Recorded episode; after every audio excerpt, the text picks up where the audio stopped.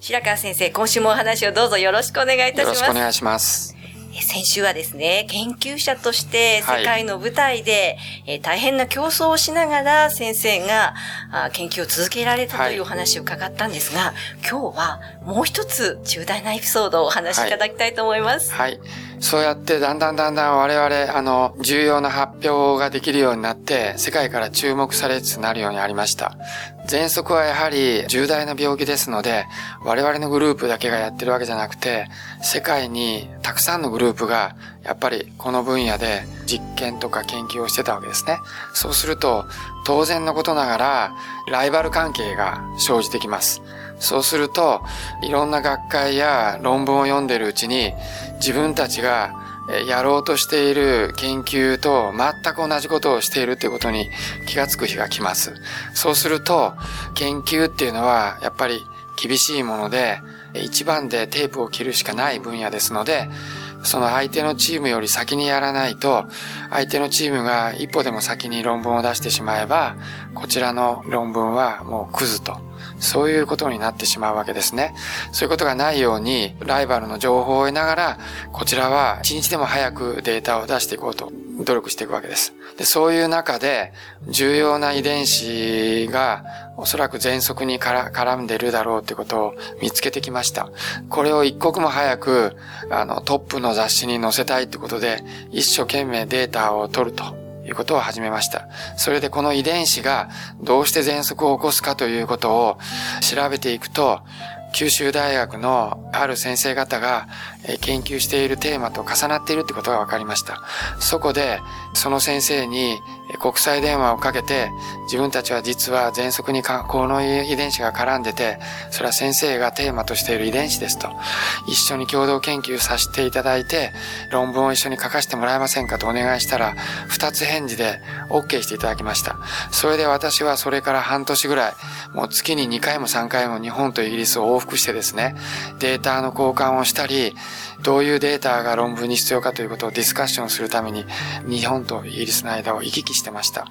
で、その遺伝子が喘息を起こす理由は、重要な免疫細胞の上で、アレルギーの原因となる IgE という抗体からの信号を受け取って、そういう体質がある人の細胞からアレルギーの炎症を起こすような分子を出す、そういうきっかけになる遺伝子だということが分かりました。で、九州大学のグループと、もう、用を徹してやりましたし、実験待ってる間、若い人たちと酒を組み交わして、肩を組んでワイワイワイワイ街を練り歩いたりもして、とっても楽しい思い出があって、それで今度こそ勝ったと思ってですね、それをサイエンスというトップのジャーナルに論文に急いで私のボスと二人で一生懸命まとめて、編集部にも電話をして、編集部もそれは素晴らしい。載せてやろうじゃないかということで、すぐに出してくれと言われて、それでまあ一生懸命やってて、投稿したんですね。そしたら次の日に、別の New England Journal of Medicine というこれも最高クラスのジャーナルに全く似たような論文が出まして、それで Science から電話がかかってきまして、同じようなデータがトップのジャーナルに載ったので、うちは載せることができないので、この論文はお返しするという電話がかかってきて、頭が真っ白になったのを覚えています。しかしながら、我々は、ここで踏みとどまったと。彼らの論文を一生懸命読み直してみたら、どうしてその分子が喘息を起こすかという、そういう実験がまるでないと。じゃあこの部分が非常に重要だから、なんとか他の雑誌にこの部分を強調した文章を書き直して、載せてもらえないかというお願いをしようってことになりまして、まあそれからも必死になって旧大のグループとファックスで原稿をやり取りしながら、2、3日だったかな、徹夜で原稿を書き上げて、ネイチャーっていう雑誌にそれを持ってったら、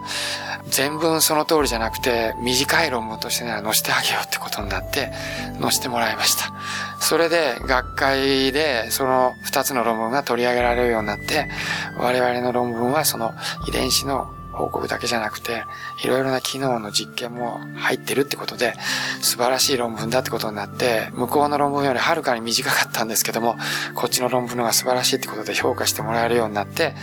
我々はやったやったってことで大騒ぎしたというエピソードがあって、その中から一日負けたらもう終わりだっていう話には聞いてたんですけども、現実にそれを経験してみると、本当にこういうことが起こるんだなと。いうのを目の当たりにして、本当に背筋がゾクゾク震えるような興奮と、それから、まあ、絶望感っていうのを味わいました。一年半かけてやってきたことがまるでパーになるわけですから、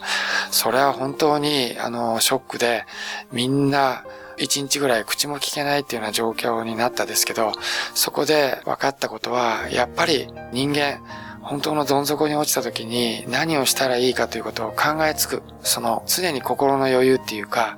そういうのを持っていると、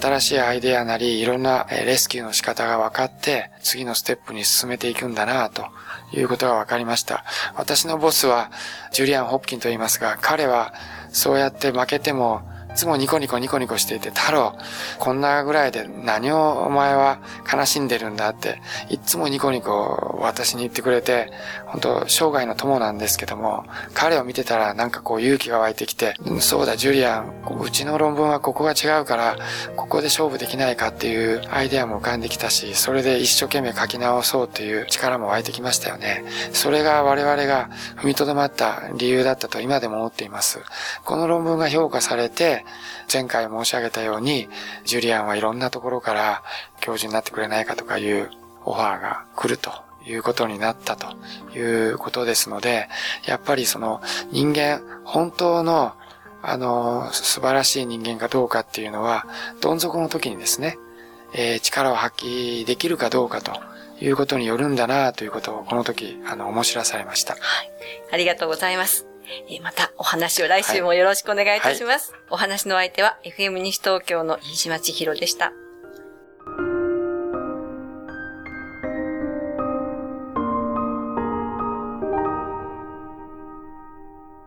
野口秀夫の意思を継ぎ開発されたパプラール病気のもと活性酸素を分解するのでいろんな病気の回復に役立っていますがん糖尿病アトピー喘息諦めないで使ってみるといいですよ。健康飲料パプラール。